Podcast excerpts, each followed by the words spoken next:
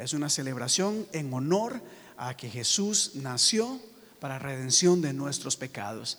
Así que haga todo lo posible por acompañarnos este, este martes. Estaremos acá desde las 7 y 30 hasta alrededor de las 9 de la noche. Así que tienen tiempo para salir de la iglesia y luego regresar a casa y pasar en familia. Esperamos verles acá este próximo, este próximo martes. Y habiendo dicho esto, quisiera, eh, me han preguntado por qué es que nosotros acá en la iglesia estamos haciendo esto de adviento. Y el adviento nosotros lo hacemos acá, el adviento no es algo católico. El adviento no es algo que estamos copiando de la iglesia católica, es algo, un elemento cristiano de la tradición cristiana, en donde nos recuerda, ¿verdad? Más que todo, es un tiempo de preparación para la venida de nuestro Señor Jesucristo. Y las cuatro semanas antes de Navidad, nosotros prendemos una velita en preparación, en expectativa, en celebración de que nuestro Señor Jesucristo ha venido al mundo. Por lo tanto, nosotros lo celebramos acá.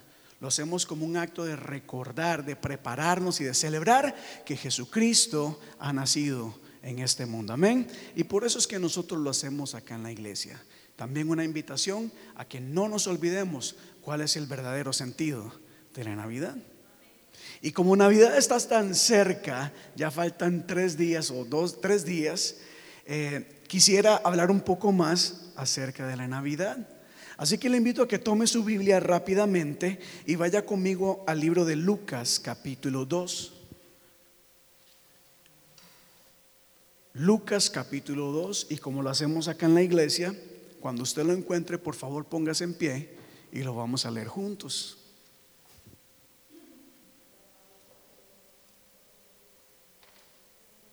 Evangelio de Lucas, capítulo 2.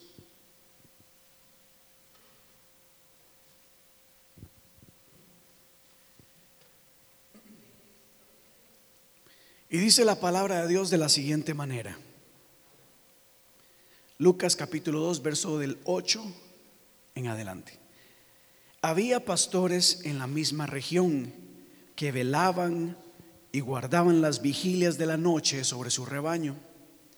Y he aquí, se les presentó un ángel del Señor y la gloria del Señor los rodeó de esplendor y tuvieron gran temor.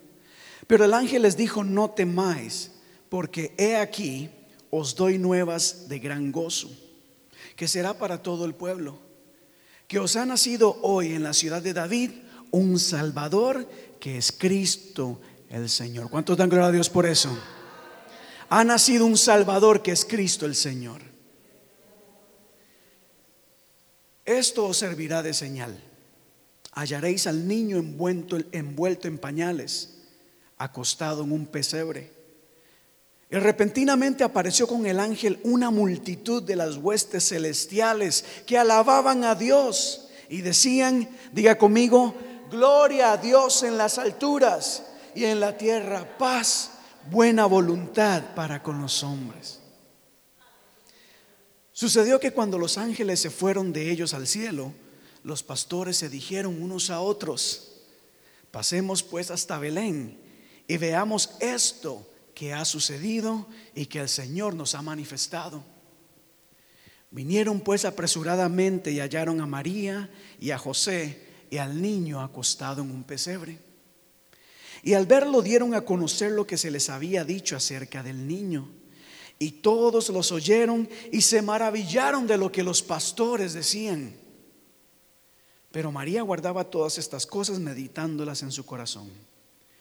Y volvieron los pastores glorificando y alabando a Dios por todas las cosas que habían oído y visto, tal como les había, se les había dicho. Que el Señor bendiga su palabra. Y pueden tomar su asiento, iglesia. Gloria a Dios en las alturas, en la tierra paz.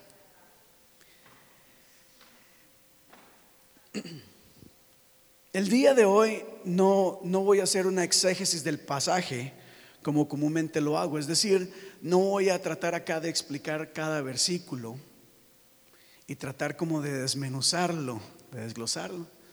Simplemente quisiera mencionar algunas cosas importantes acá en el pasaje. Y al entrar en la palabra quiero hacer una pregunta acá. ¿A qué le tienes miedo? ¿Qué es lo que te atemoriza? ¿Qué es lo que quizás no te deja dormir de noche?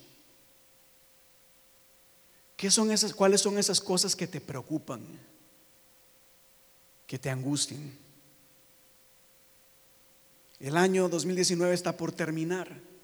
Un año nuevo comienza. ¿Qué es lo que más te preocupa de este nuevo año que ha de venir? ¿Tu salud? ¿Tus finanzas? ¿Tu familia? ¿Tu trabajo? ¿Qué es lo que más te atemoriza? Y les digo esto, hermanos, porque quiero empezar con el verso 9 acá, algo que es muy curioso. El verso 9 se nos dice que los pastores están cumpliendo sus labores, están trabajando y de repente un ángel se les aparece.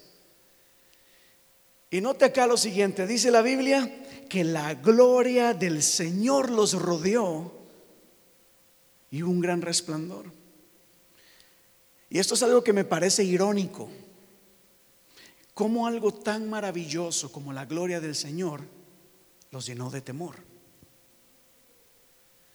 Me parece irónico, me parece curioso y me puse a pensar mucho esto. Cómo algo de lo cual usted y yo oramos, anhelamos, o no es cierto que venimos a la iglesia pidiendo que la gloria del Señor se manifieste, ¿verdad? ¿Cuántos quieren la gloria del Señor? Me parece curioso que algo que usted y yo anhelamos a los pastores los llena de temor. Y cuando yo leía esto, y llevo años, la historia de la Navidad yo la conozco hace muchos, muchos años, pero últimamente conforme estudio la palabra, hay cosas que me cautivan, me llaman la atención. Y esta es una frase que me cautivó no me dejó tranquilo. Como la gloria del Señor, el resplandor de Dios, los llena de temor. Y es que ciertamente hay una cosa que debemos entender o tener claro. Y es que el temor no es solamente miedo. El temor no es algo que nos pone a temblar. Ay, qué miedo, qué terror. El temor conlleva una serie de emociones no viene por sí solo. Por ejemplo, usualmente cuando una persona vive en temor o hay algo que nos llena de temor, es algo que también nos llena de angustia. Es algo que nos preocupa. Es algo que nos inquieta. Cuando no sabemos cómo lidiar con una situación, eso nos llena de temor. Porque no sabemos qué hacer. Cuando no estamos seguros del mañana, eso nos llena de preocupación. No sé si me están entendiendo acá. El temor es no saber cómo lidiar, cómo enfrentar, cómo manejar una situación. No importa la situación que tengamos al frente. Cualquier situación, cuando no sepamos cómo manejarlas, nos va a llenar de temor. E inclusive, no solo las cosas malas nos atemorizan, aún las cosas buenas nos pueden llenar de temor la gloria de Dios, algo maravilloso, causó incertidumbre en los pastores. No sabían qué hacer. ¿Qué es esto? ¿Qué es lo que está pasando? Y no es cierto que en la vida muchas veces nos despertamos y decimos, wow, pero ¿qué pasó acá? What is going on? ¿Cómo me metí en este lío? ¿Cómo es que ahora estoy pasando estos problemas? ¿O cómo es que ahora estoy en esta situación? No sé si a usted le ha pasado, a mí me ha pasado muchas veces. Y cuando uno mira a su alrededor dice, ¿qué pasó acá? ¿Cómo voy a enfrentar esto? Uno empieza a llenarse de temor. Y mire, y hay cosas que nos atemorizan, cosas, digámosle, normales. Creo que muchas personas una de las cosas que nos llena de temor es, por ejemplo, y la frase lo dice, temor al fracaso. Y por eso es que muchas veces no nos arriesgamos a hacer cosas porque tenemos miedo a fracasar. ¿Conoce usted a alguien así? ¿O es más? ¿Ha querido usted hacer algo? ¿Ha querido lograr algo en la vida? Pero el miedo, el temor, la angustia, la preocupación a fracasar lo ha detenido. El temor a ser rechazado. Hermanos, yo soy una persona introvertida. Es irónico y curioso que un pastor pueda ser introvertido. Introvertido es una persona a la cual se le es difícil pues eh, conectarse, hablar con otras personas. Uno de los retos más grandes de personas introvertidas como yo es el miedo a llegar a un lugar donde no conozco a nadie y tal vez no ser aceptado, no ser, ser rechazado. Eso es un temor muy grande. Yo he estado en clases o he estado en reuniones donde sé que hay pastores, hay gente que tiene una experiencia y unos estudios muy grandes. Y eso lo hace sentir a uno pequeñito. Y uno tiene temor de decir algo porque ¿qué pasa si se burlan de mí? ¿Qué pasa si me critican? Y esos son los temores comunes que, que muchos de nosotros enfrentamos. ¿Qué pasa si me arriesgo a hacer algo, pero lo pierdo todo? ¿Qué pasa si me arriesgo a decir algo, pero la gente se burla de mí?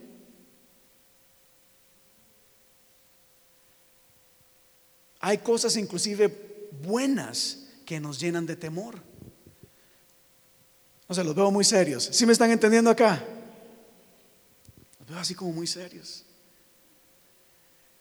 Pensaba como, por ejemplo, míralo así. Hay gente que viene a la iglesia y me dice, pastor, ore por mí, por favor, que necesito un trabajo. Necesito un trabajo que me paguen más, un trabajo que, en donde yo pueda crecer, un trabajo en donde tenga flexibilidad. Y todos los que me piden oración por trabajo me dicen, pastor, y un trabajo que me permita continuar congregándome. Siempre me lo dicen. Y de repente el Señor viene y les da un trabajo, lo que tanto querían. Y si a usted le ha pasado eso, se va a poder identificar, porque aún la respuesta a lo que tanto anhelaban les puede generar temor. Temor a llegar a un trabajo nuevo donde no conocen a nadie. What if they don't like me? What if I cannot do the job properly? ¿Qué pasa si no puedo hacer el trabajo? ¿Qué pasa si yo llego a trabajar y encuentro un ambiente pesado? Un ambiente en donde hay chisme, en donde hay crítica, en donde se le está cerruchando el piso a la gente. Y si usted alguna vez ha aplicado por un trabajo, pues sé que nos podemos identificar, tener esa sensación de decir, esto es lo que Dios me ha dado, pero ¿Qué pasa si no hago las cosas bien y después me botan del trabajo? Todos enfrentamos situaciones que nos llenan de temor, de preocupación, de incertidumbre. Mire otro acá, hermana Sandra, mire otro acá. Cuando hablamos de formar una familia, creemos de que la familia es un regalo de Dios, es una bendición de Dios. El Señor instituyó la familia. La Biblia establece la importancia de la familia, pero formar una familia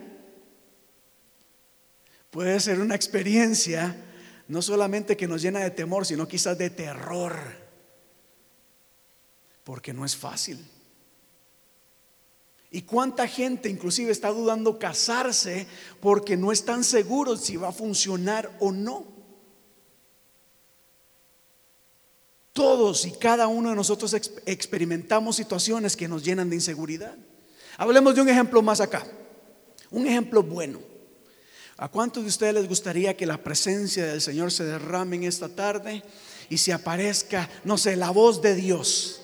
Y el Señor utilice a alguien y le diga, he aquí, te he llamado y te he escogido para ser profeta a las naciones. ¿Cuántos quieren eso? Les voy a decir algo acá. Una cosa es estar sentado allá diciendo, Señor, ojalá me llames y me envíes a las naciones. Y otra cosa es tener ese llamado en la espalda. Porque ser profeta no es fácil. Y bueno, voy a hablar yo de mi experiencia, voy a hablar de mi experiencia como pastor. Número uno, y ustedes lo saben, yo nunca quise anhelé ser pastor, porque yo sé lo que ser pastor significa, siempre lo he sabido. Hay gente que dice, yo quiero ser pastor, y está bien. Mire lo que me pasó a mí. El Señor me llama, el Señor me unge, el Señor me escoge, una experiencia maravillosa, un llamado de Dios. Pero el temor empezó a surgir en mi vida. El temor, bueno Dios, ¿qué pasa si a la gente no le gusta como yo predico o como yo dirijo la iglesia? Y les digo, no solamente yo, muchas personas pasan lo mismo. ¿Qué pasa Dios si yo trabajo fuertemente y la iglesia no levanta y más bien la gente se me va? ¿Qué pasa si me equivoco y digo lo que no es correcto? Muchos dicen, ah, yo lo que quiero ser pastor. ¿Saben por qué yo me llené de temor? Porque el pastorado es una responsabilidad muy grande. Aún el llamado de Dios lo llena a uno de temor. Una cosa es estar allá sentado diciendo, Señor, úsame. Y otra cosa es que el Señor lo use en medio de la muerte de un ser querido. Todos quieren ser pastores, profetas, apóstoles, evangelistas y pararse al frente. Pocos entienden que parte importante del llamado es estar con aquellos que están sufriendo. Es estar al lado de familiares quebrantados porque un ser querido murió. ¿Cómo no lo va a llenar a uno eso de temor? Dios me llamó y me escogió pero también me llenó de temor. Y entiendo lo que los pastores estaban experimentando, la misma gloria de Dios, pero hay incertidumbre. ¿Qué va a pasar ahora? What does this mean? ¿Qué significa esto? Ser pastor no es fácil. No es pararse solo. Hay gente que piensa que el pastor solo se para aquí a predicar los domingos y solamente.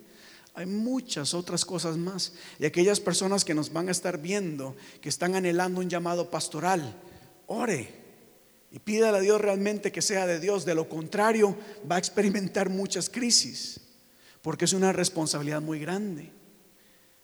Si usted se enoja, usted se va de la iglesia y todo ahí que terminó. El pastor se queda acá.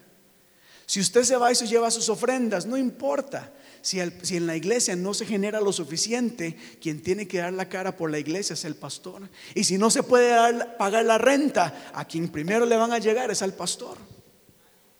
No sé si me entienden acá. Pero avanzo, avanzo, avanzo. Lo que quiero decirles con esto, hermanos, es que definitivamente hay cosas en la vida que nos llenan de temor. Y todas son cosas diferentes. Lo que a mí me causa angustia, preocupación, temor, quizás a usted no, pero usted está enfrentando otras cosas que al hermano tal vez no le afecten.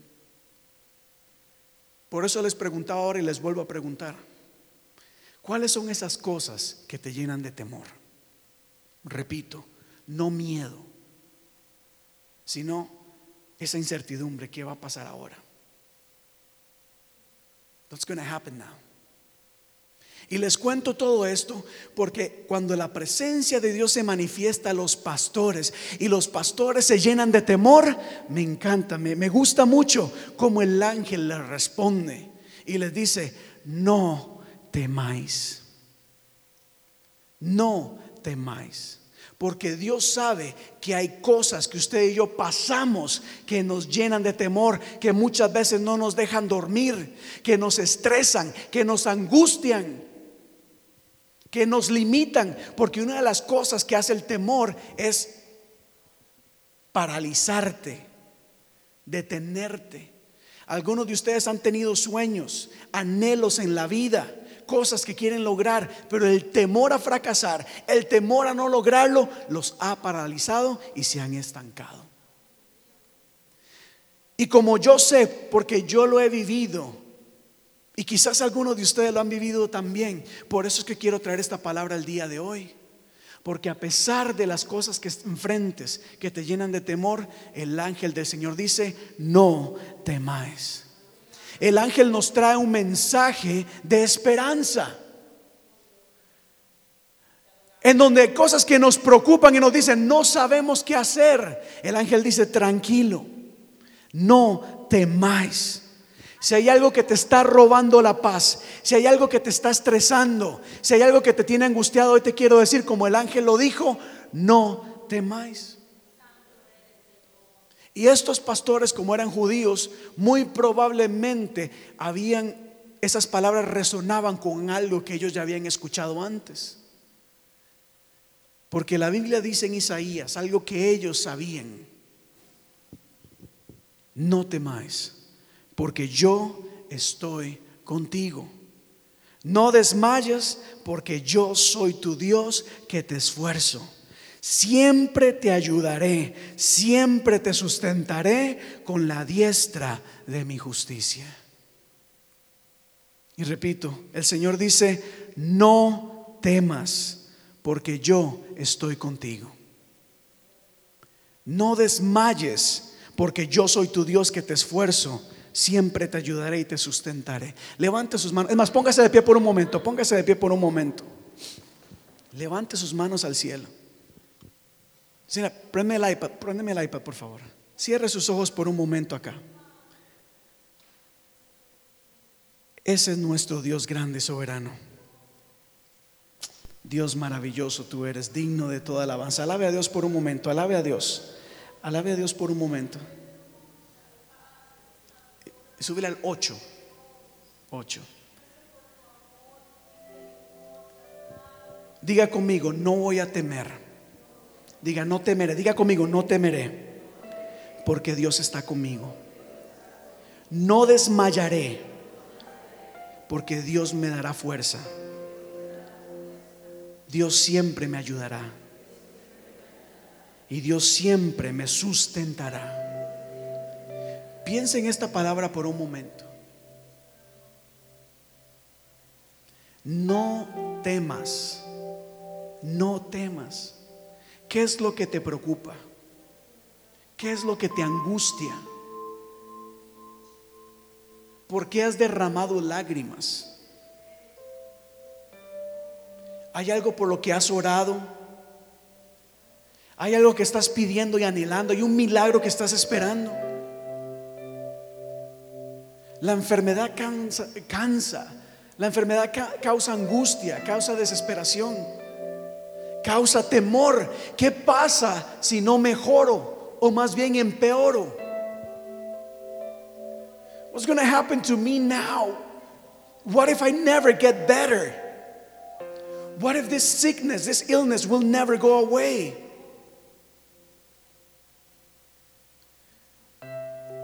¿Qué pasa si no soy aceptado en mi trabajo? ¿Qué pasa si me echan del trabajo? ¿Qué pasa si mis hijos no cambian? ¿Qué va a pasar si mi esposo o mi esposa no cambian? ¿Será que el matrimonio se va a disolver? ¿Qué es lo que te angustia? ¿Qué es lo que te atemoriza? A lo mejor no es nada malo, a lo mejor es un llamado de Dios, pero no te atreves a ejercerlo por miedo a fracasar, por miedo a recibir burla. Quizás Dios te ha llamado, ha puesto un liderazgo sobre ti, un ministerio, pero el temor no te ha, te ha paralizado. Pero el día de hoy el Señor te recuerda, así como el ángel le dijo a los pastores, no temas, no tengas temor, que yo estoy contigo. ¿Sabe qué dijo el ángel también? En otra ocasión el ángel dice, y le llamarás y les pondrás tu nombre por nombre, Emanuel, que significa Dios con nosotros. La Navidad nos recuerda que Jesús, el Salvador, Emanuel, está con nosotros. Y mire cómo Isaías lo dice, no temas porque yo estoy contigo. Mire, no desmayes, sigue adelante. Quizás la respuesta aún no llega o parece que no está llegando. Quizás has intentado por mucho tiempo, has orado, has orado rodilla y, y aún la respuesta parece no llegar. El Señor te dice, no desmayes, no te rindas, no desistas.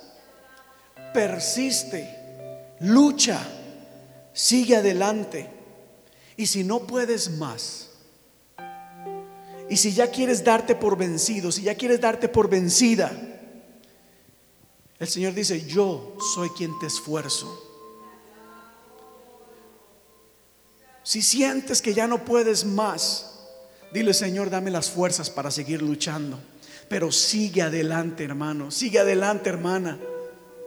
Pide que el Señor te dé las fuerzas. Pídele a Dios que te ayude. Dile, Señor, no sé qué hacer. No sé cómo lidiar con esta situación. I don't know what to do. I don't know what's going to happen now.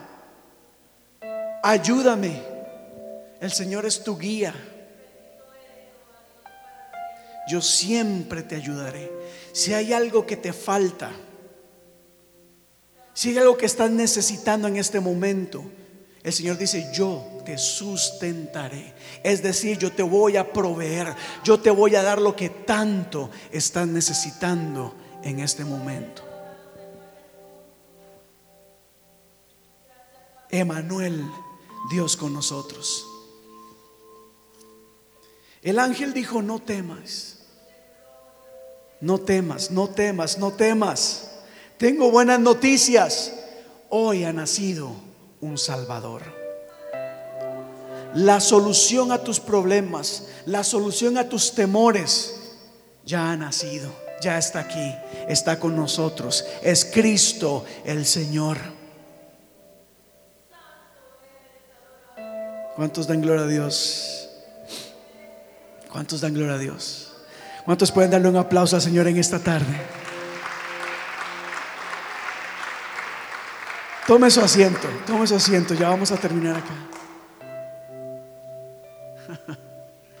No temas, no desmayes. Quiero ir concluyendo esta historia acá. Porque el ángel les dice, no temas, no temas. Hoy les tengo noticias, dice la Biblia, que van a ser de gran gozo. ¿Para quiénes? ¿Para quiénes? Las buenas nuevas son para todo el mundo. No podemos ser selectivos. No podemos seguir escogiendo a quienes le compartimos el Evangelio y a quienes no. Las buenas nuevas de Jesucristo son para todos, nos caigan bien o no. El Evangelio no es para las personas que nos caen bien. El Evangelio es para todos. Para todos. Eso va. Usualmente nos gusta evangelizar a los, a los borrachitos, a los drogadictos, a los que están ahí en la calle, ¿verdad? Pero usted sabe que el Evangelio es para todos, Josué. También para los jefes. También para los que van al trabajo de saco y corbata o bien vestidas y con mucho dinero. ¿O no creen ustedes que esas personas también necesitan el Evangelio?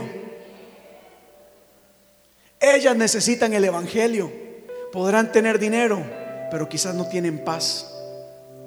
Podrán tener reputación, fama, buena posición, pero su alma está perdida. Las nuevas, buenas nuevas, perdón, son para todos. Las buenas nuevas no son para los adultos solamente, son para los jóvenes. Y escucha esto bien acá, porque las buenas nuevas también son para los niños.